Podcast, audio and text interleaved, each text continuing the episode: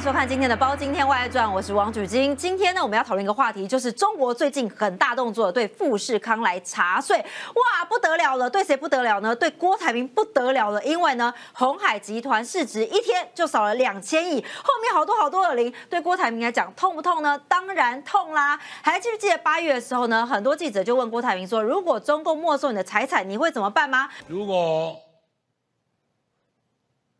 中共政权要说你不听我的话，我把你红海财产没收，我会说 yes，please do it，please do it。结果呢，现在呢，中国一对富士康查税之后呢，哎。郭台铭怎么了？到今天是礼拜四哦，他已经神隐四天了，完全不见人影哎！你要选总统的人怎么会不见人影呢？那很多人就说，哎，是不是中国要介入台湾的大选呢？就是不让你郭台铭选，不要来乱这一局。所以这样子压住郭台铭的脖子有意思吗？对郭台铭来讲可以前置吗？好，我们今天特别请到了财经专家朱月忠老师来帮我们分析。朱老师好，大家好。好，我们就先来看一下最近这几天的新闻哦，因为这个事情发生在十月二十二号哦，早上八点半的时候呢，突然发。发布说，中国要对富士康旗下包括了所有的土地来进行稽查，还有积税税务来进行稽查。那刚刚说到八月二十八号那个时候，不是说 Yes please do it，中共要没收我的财产就没收我的财产吧？好，但是呢，红海会不会跟丢呢？当然跟丢啦，因为郭台铭只是这个十二趴的股东，剩下股东会不会改改给呢？也是会啊。红海集团说什么呢？我们会积极配合相关单位的相关作业。二十五号的时候，朱凤莲说什么？国台办发言人说。依法依规对所有的企业进行遵纪守法的调查是正常的执法行为，但你说这样的执法行为真的是正常吗？还是冲着郭台铭而来的呢？请教朱老师哦，因为过去我们知道呢，郭台铭在中国的关系可以说是非常的好哦。是。那红海它毕竟也不是所谓的绿色台商、绿色企业啊，那为什么这次会被查水表呢？是不是很不正常？是，你说查税，我觉得是正常，可是查。富士康的税，而且是此时此刻，你要我觉得正常，不要说问我问，你去问对这件事情有点概念的人，应该没有人会觉得正常。为什么正常？那为什么？因为你想，郭董要选举，大家都知道嘛。那你早不查晚不查，你现在才查。你说的理由当然冠冕堂皇，我不能说你的理由有问题。可是时间点显显然就有大有问题嘛。更何况整个富士康对中国的影响有多大，这不是一般人你可以去了解的哦。如果你仔细去看中国过去这几年来，哎，能够帮中国赚外汇，也就是出口的厂商，哎，富士康是第一名呢。如果连这样子的公司我都要动，但你还要再做一个事情。中富士康在中国聘了多少员工？号称百万人呢。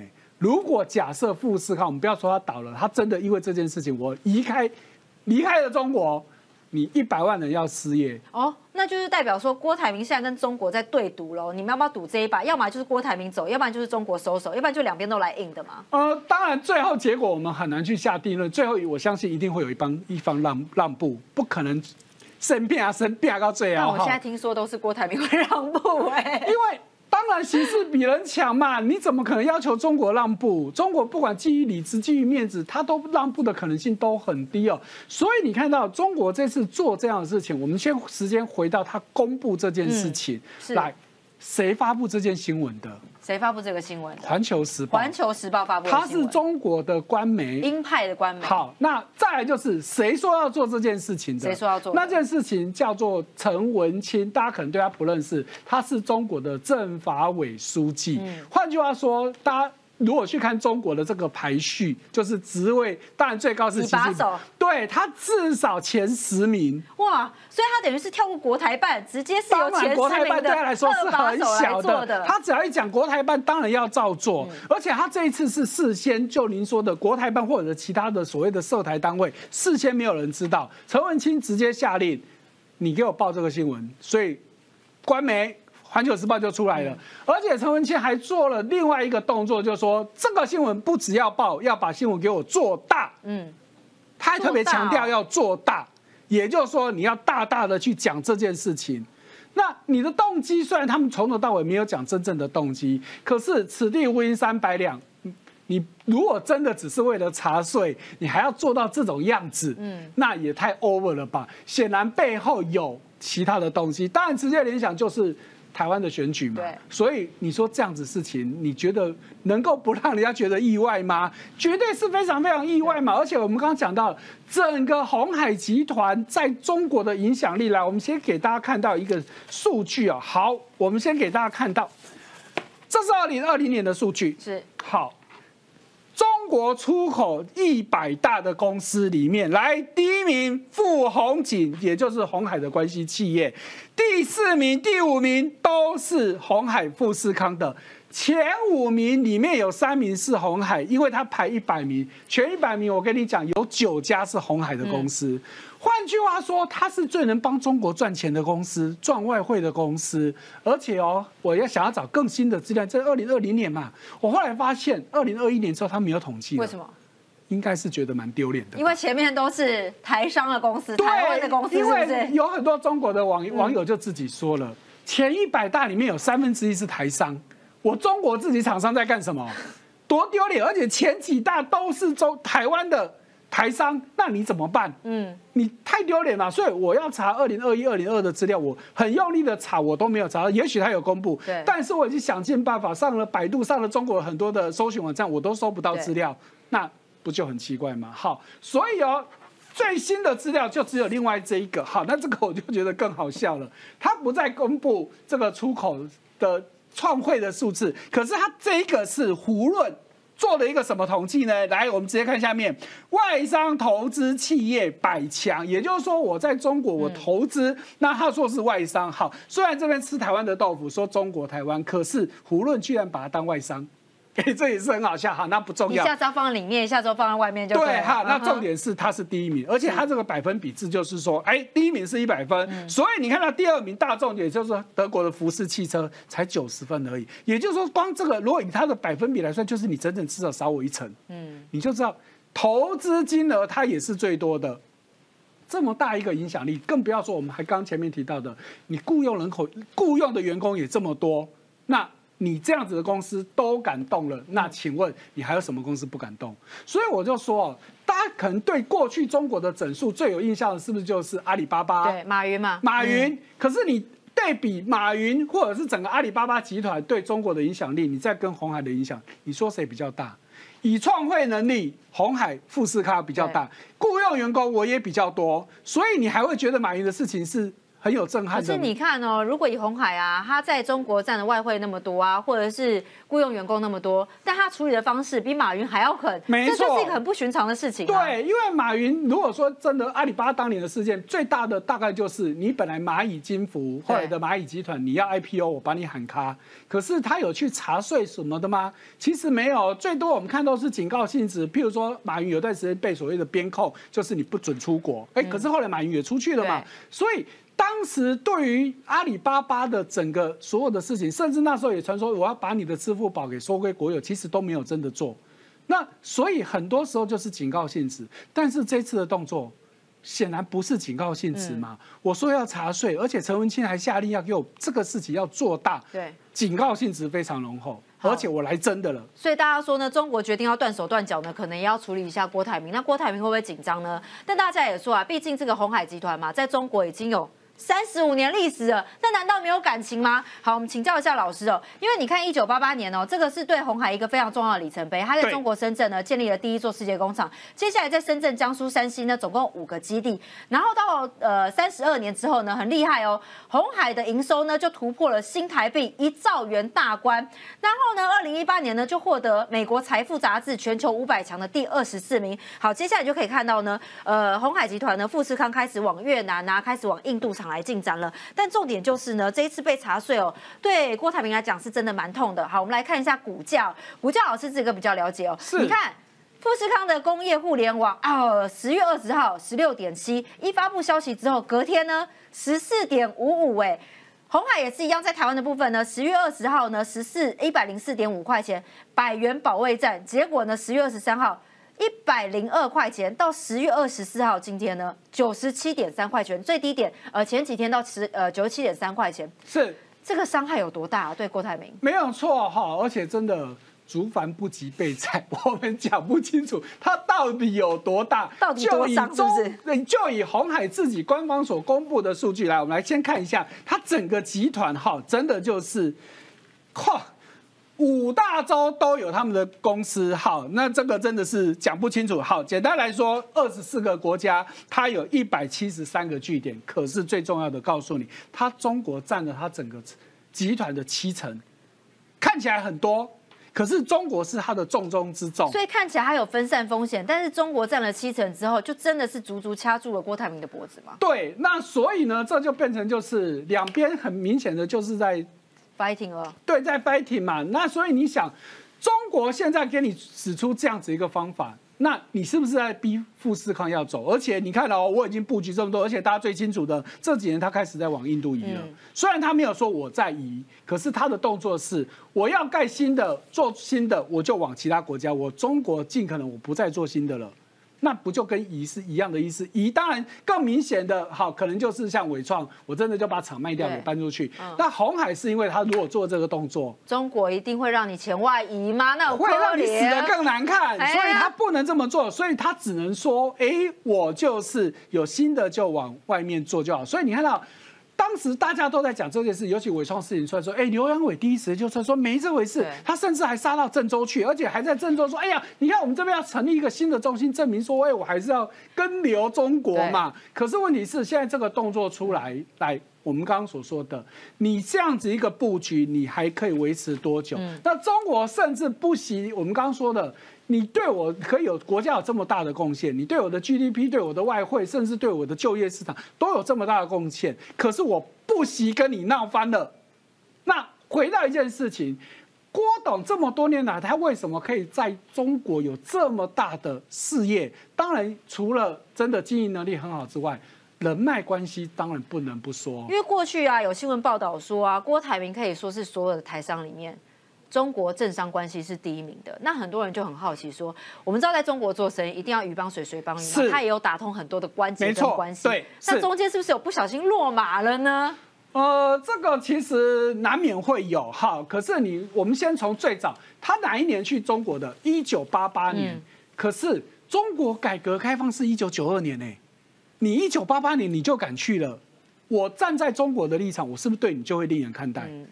你在我最差的时候你就敢来了，而且这么多年来讲难听一点就是不离不弃，那就是换把 换铁兄弟啦。对，帮助我那么多，所以你给我那么多，当然我也回馈很多嘛。好，那当然郭董也很清楚，尤其中国人做生意关系绝对是排在前面的嘛。所以这几年呢，哎，真的在中国做生意培养人脉，所以你说中这个。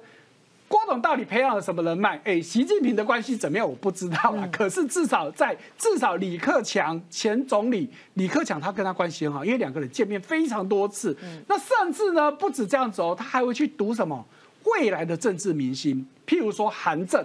你看现在的中国的国务院副总理，他的也是排名前几名的哦。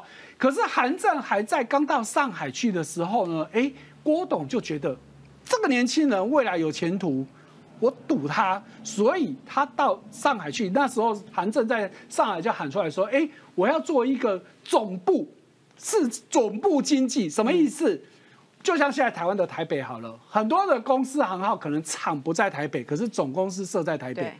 当年上海就是韩正就是喊出这样子，你可能公司工厂说难听，你工厂要来我还不喜欢，因为你会污染嘛。可是你把总部设在我这里，我有什么好处？”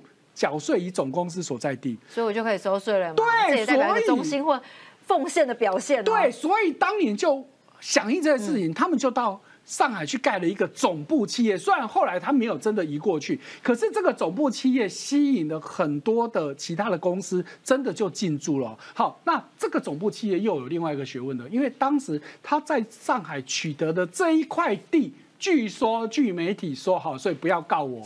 好，取得这块地，他没有按照中国正常的程序，因为我们知道中国的所有土地都归政府，啊，所以我土地只有所谓的使用权。对。可是这个使用权通常都是政府招标，我公告招标，价高者得，你取得使用权。可是据说他们当时是没有照这个程序，就用低价取得这块土地，然后就盖了这个总部。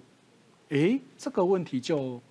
如果我要查你的时候，我就会说，哎，你地目不清哦，你是不是要把它重新缴税啊，或者是整个移除呢？对，所以你看这一次不是只有查税哦，还有查土地使用哦。对，那上海这是不是就其中就就有问题？就可能有问题的，哦因为富士康呢，大家一直以为说它在中国大陆可能是代工厂，可是因为它的事业体呢，现在已经太广泛了。对，在中国到底有什么样的事业体呢？因为现在说，呃，除了有房地产开发之外呢，还有借贷的金融平台。好，包括房地地产的部分呢，很多家投资公司呢，其实都是挂在这个富士康的名下。是，那借贷平台呢，富金富也上线了，里面呢有现金贷、富商贷，呃，提供了一些供应商借款，还有提供车辆抵押借款。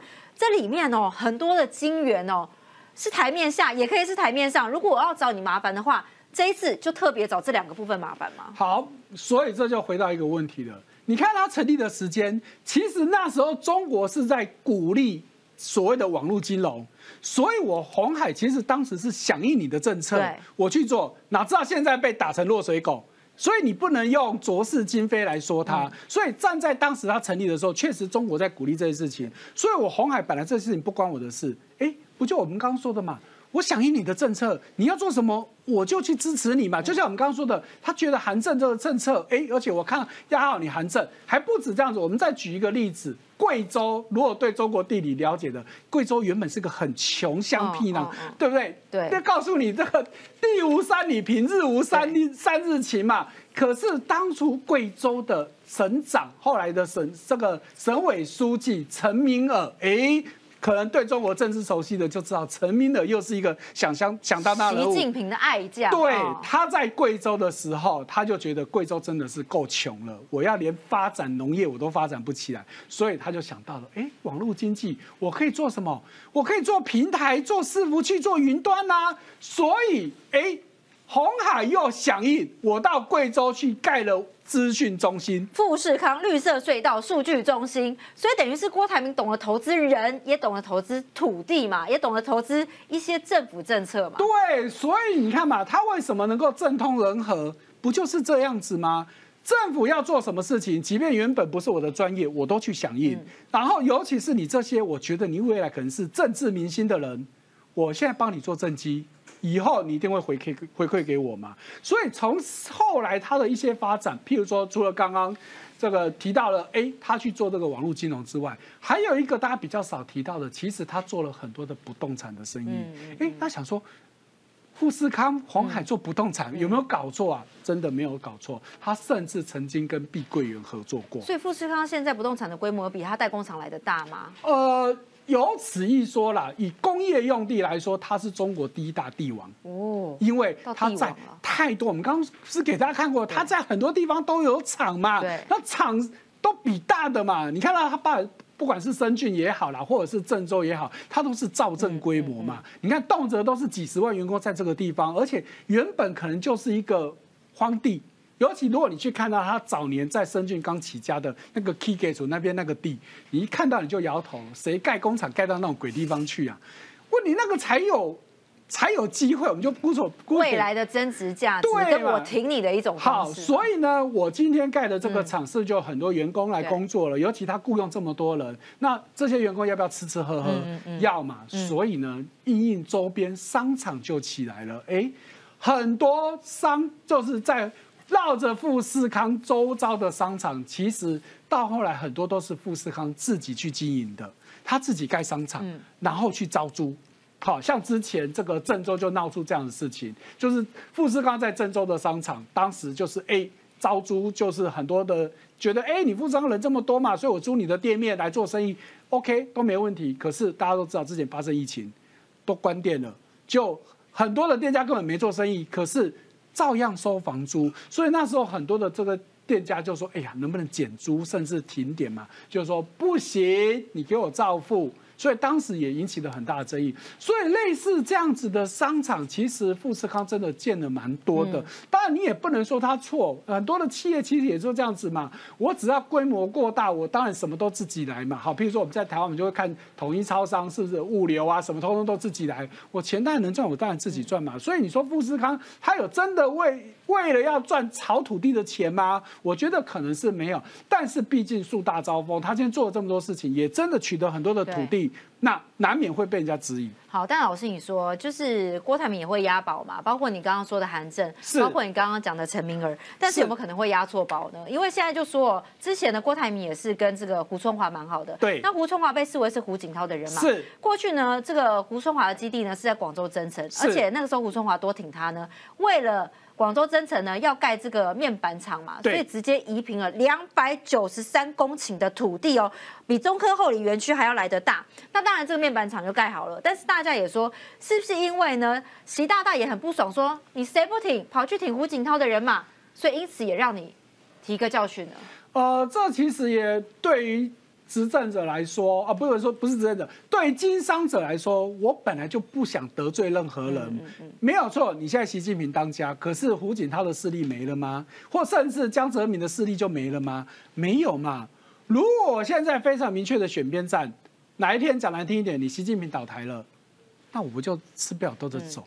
站在这个做生意的人的。的这种想法，他基本上政通人和，我不想去得罪任何人。就我们就以台湾来说好了，你看到很多企业在对这些政治人物捐款，他只有少数人会只捐特定政党，一定都会有啦。可能比较多是比什么政党，他比较少是什么政党。对，那所以你现在真的你说胡春华，你觉得他是压错宝吗？可是把时间点往当年去推，对于。富士康来说，我其实我真的就是不能得罪任何人，甚至有可能是胡春华自己找上门来，我能拒绝吗？嗯嗯，对不对？嗯，所以我站在这种立场，我还是真的是尽可能不得罪任何政治人物。何况当年胡春华也是台面上的人，我怎么可能去得罪他呢？我还是得做做点面子嘛，也当做我就是当做我未来一个保险嘛。那事后哪知道秋后算账？那这种你说能怪他吗？好，但是老师我也蛮好奇，说那你看啊，现在因为毕竟郭台铭是在中国还没有开发的时候就进去了，嘛。那现在跟着中国走了这么长一段时间，他会不会认为说你也壮大了，你钱也吃饱了，你居然去熊康熊康说你要去选总统？你记不记得二零一三年的时候，那时候习近平怎么样称？郭台铭呢说我的老朋友，然后那时候连战不是去中国吗？你还可以看到习近平哦，呃，你可以看到郭台铭哦。是。但现在为什么整个风向开始转变了呢？中国这次是想要给郭台铭什么样的提点吗？好，那当然这个都还没有经过正式证明，我只能说好，我们就自己观察。对，我们就目前看来呢，我们刚刚回到好，为什么陈文清做这样子一个动作？当然，现在市场说法当然就是两个面向，一个就是政治面。好，我们就政治面来说，显然他这个动作在逼郭董退选。退选。好，为什么？因为站在这个中国的立场，他当然觉得泛蓝赢。对他比较有利嘛，因为大家也知道泛蓝基本上是比较轻松的。可是现在大家看到的就是泛蓝是分裂的嘛。好，那就我们把把白的也姑且归到泛蓝这边来。好，那原本已经两边已经搞不清，你再加上一个郭台铭，虽然你目前民调都是落后的，可是你好歹也有个十趴上下，少一点也有八九趴的影响力。如果你的票可以灌到，不管是侯友谊或是柯文哲的另外一边。就有胜选的机会。当然，我们这是假设你全部集中在同一集中在同一边了。对，当然不可能正好。我们只是假设。他就是希望把旁边的搅局的人给拉开。对对对，所以我当然先针对你郭董嘛。好，所以呢，为什么现在还要做这么大的动作？其实中国这几个月其实早就传出来这种声音了，一直在观察。你说富士康吗？哎，观察中国的台湾的选举。台湾选举。对，然后呢，再看你郭董到底是来真的还是来假的。好，因为一开始大家也看到，哎，是不是他本来要参加国民党的初选，哎，结果失利，结果大家以为他就不选了，哪晓得他自己又出来选。他站在中国立场说，你在搞什么啊？你不是不选的吗？啊，你为什么现在你要出来选呢？而且你现在看来越来越像玩真的，而且更重要的是，大家有没有看到为什么出来这个动作？赖佩霞本来大家以为是他。美国籍不会那么快就被坑掉。美国开了一个绿色通道啊！对，那站在中国的立场，那美国在帮谁？大家心知肚明嘛。那中国当然就觉得不行，再这样下去，我要先把一个人拉过来，要不然美国到时候搞个视察都的话，就是他们的如意上对，那所以当站在他的立场，当然他们现在要做动作，而且所以陈文清为什么会放话放这么这么凶狠？那很有可能是这一点。当然我必须说这未经证实，只是目前听到声音普遍是这个样子。当然还有第二个理由就是经济的理由了。我们知道中国今年以来经济状况确实非常非常的不好。那茶税。当然可以增加我的收入嘛，好，所以你看到，哎，他当然就说，哎，我不是依法做这件事情，那问题是你谁不好查，你去查富士康，富士康，好，那当然富士康当然是最大的一尾嘛，我要要查，当然先从大尾的，我一次最多嘛，反正我做了这个动作以后，一定会造成台商，以至以至于所有外商会乖乖的，会乖乖的嘛，所以我当然先。杀鸡儆猴，那当然，它基本上也不是鸡，已经是大象了嘛。我连大象都敢杀了，你下面的要不要乖乖的？没有诚实报税的，嗯，赶快给我贡献出来吧。所以从经济面向来说，也不无可能。为什么中国要做这个动作？更加上你看到最近是不是中国又说我要发一兆人民币的新债？对，一兆对中国现在的问题雪上加霜而已，真的吗？他现在整体地方债的负债是几兆美金呢？哦，所以发一点点的国债对他们来讲是一点一点点而已，你根本没有办法解决你所有的问题嘛？对，因为现在估计中国可能，当然各方数字，我其实觉得连中国中央自己都搞不清楚吧？搞不清楚不是不敢讲，是他也不知道。所以你看到这两天，习近平有一个从很不能说从来没有，十年来第一次的动作。视察人行、人民银行，十年来第一次啊！大家可能对这个比较没有概念，因为在全世界各个民主国家来说，基本上中央银行是绝对独立的。什么叫绝对独立？讲白话来说，就是连总统都不能管。我们就以美国来说好了，美国联总会等于是他的央行嘛。好，可是你看哦，联总会主席的任期是跟美国总统任期是故意错开两年，只有两年是重叠。为什么？就怕说如果同同任期的话，我当总统，我任命一个听我话的央行总裁，那问题很大嘛。所以世界各国大家对于央行基本上，我们就用台湾例子啊，你什么时候看过小英总统去访视央行了？不要说访视，连找央行总裁来见面都很少。嗯，那你习近平居然到央行去访视，这动作太特别了。上一次去就是他前一任刚上任的时候了，整整不是前一任，是他二零一三年刚当的时候第一次的时候去的。而且大家也知道，共产集权国家本来央行就听我的话，我有什么道理要特别去？对，更难听的来说，你习近平又不懂经济，以前都是交给李克强嘛，现在换个李强，可是李强也不懂经济，所以最近出了这么多问题，所以逼得习近平不得不自己到人行去。虽然去他也看不出个所以然来，可是告诉你什么事情，我来这里哦，I watch you，嗯，你给我小心一点，是一个宣誓的概念，对，这么多事情你给我搞定，要不然你给我小心一点。而且这个潘功胜，也就是现在人行行长，也是习近平拔擢上来的。那你看到之前他拔擢上来的一堆人都出事了，是是最近这个国，这确定国防部长也确定被。被 fire 掉了，所以这个潘功胜重不重要？当然重要。你是我本来大家都觉得潘功胜基本上应该在去年这个中常委出来说他是没有的。他本来大家以为说他这辈子的政治生涯，因为他的年纪也到六十岁了，但大家以为他已经拜拜了，政治生涯已经拜拜了。没想到突然被拉进来当央行总书记，然后接央行行跟人行行长。那结果上来之后。问题一大堆啊，地方债的问题，当然不能都说是人行的错，嗯，但是你人行有绝对的监督责任嘛？那我就要做这个动作，所以这些种种，那我们再回到富士康查税的问题，你不觉得可能都有那些关联性在？好，但要请教老师哦，那你看哦，既然中国现在要打压富士康的话，不管是针对土地地目说啊，反正就是工业用地嘛，我要嘛就变更地目帮你查回来嘛，是。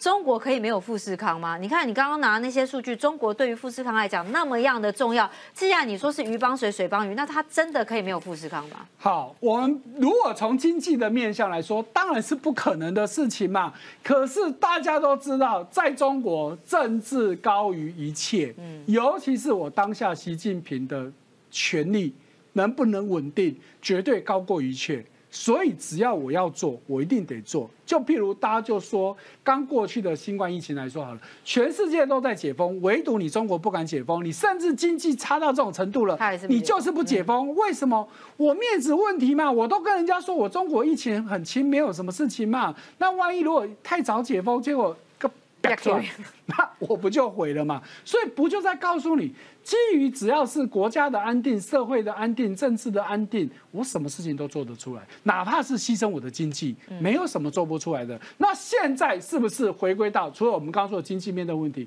是不是他会又觉得说，如果今天台湾的选举结果不如他们原本的预期，那你郭董是不是有责任？是不是要负责？那我。不想看到结果出来，我现在还有时间，还有能力做的时候，我当然要先做出来嘛。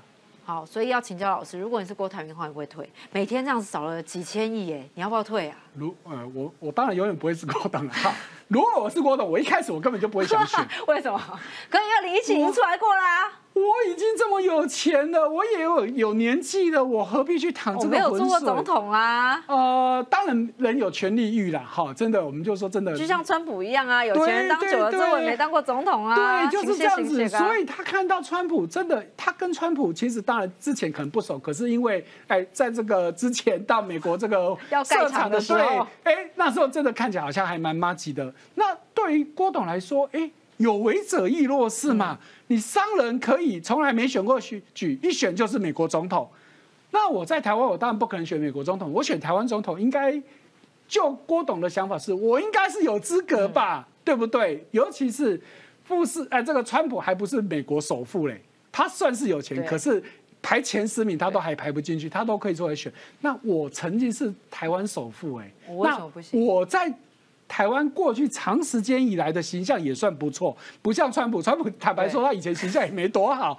哎，郭董觉得我长时间以来形象也不错，再加上之前疫情的关系，疫疫苗啊等等事情，我对台湾是有贡献，大家对我也感觉上是蛮正面的。当然会觉得，哎，有这个时机到了，我不就是该出来让我。实现我一个愿望吗？好，但这个愿望呢，可能要花很多很多的钱来付哦。所以大家也说呢，中国跟富士康以及郭董之间的关系呢，可以说是鱼帮水，水帮鱼。那最后呢，会不会中国对富士康查税，会绕着两边都没得吃呢？好，大家也是蛮好奇的。感谢朱老师今天来我们现场，也谢谢大家收看今天播《今天外传》，记得按赞、开启小铃铛哦。我们下次再见了，拜拜。